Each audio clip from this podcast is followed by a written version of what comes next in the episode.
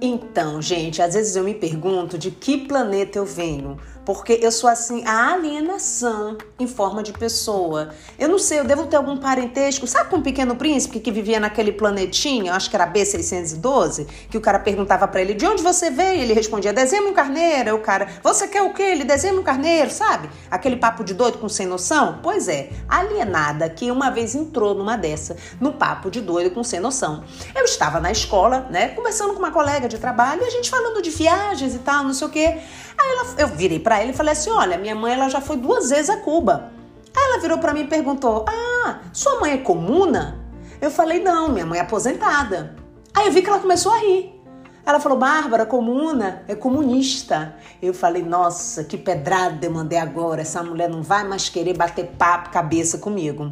Pior que não. O que é que ela fez? Começou a conversar assim, frivolidades com a minha pessoa, né? Achando que assim eu iria poder acompanhar. Tipo assim, você viu o BBB? Só que assim, eu nunca acompanho o BBB. E aí, quando ela percebeu que a gente nunca ia poder ter um papo nem cabeça e um papo nem assim, sem cabeça, ela passou só a passar por mim e me dar bom dia mesmo. Dava bom dia, só. Que isso pelo menos eu poderia responder, né? Sei lá. Acho que é isso. Sabe como é, né, gente? Comédia da vida real é sempre aquela comédia sem compromisso.